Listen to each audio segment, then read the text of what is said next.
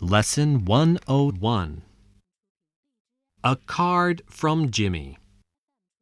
Listen to the tape, then answer this question Does grandmother seem pleased to get a card from Jimmy?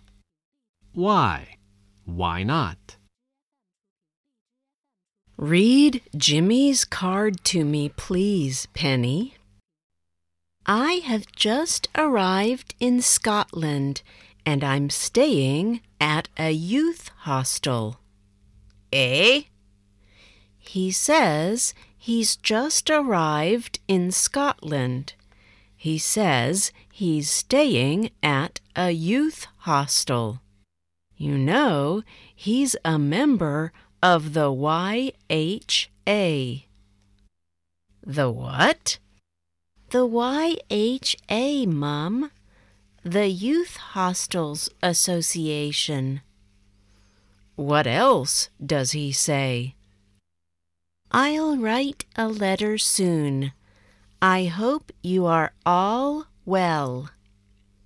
What? Speak up, Penny. I'm afraid I can't hear you. He says he'll write a letter soon. He hopes we are all well. Love, Jimmy. Is that all?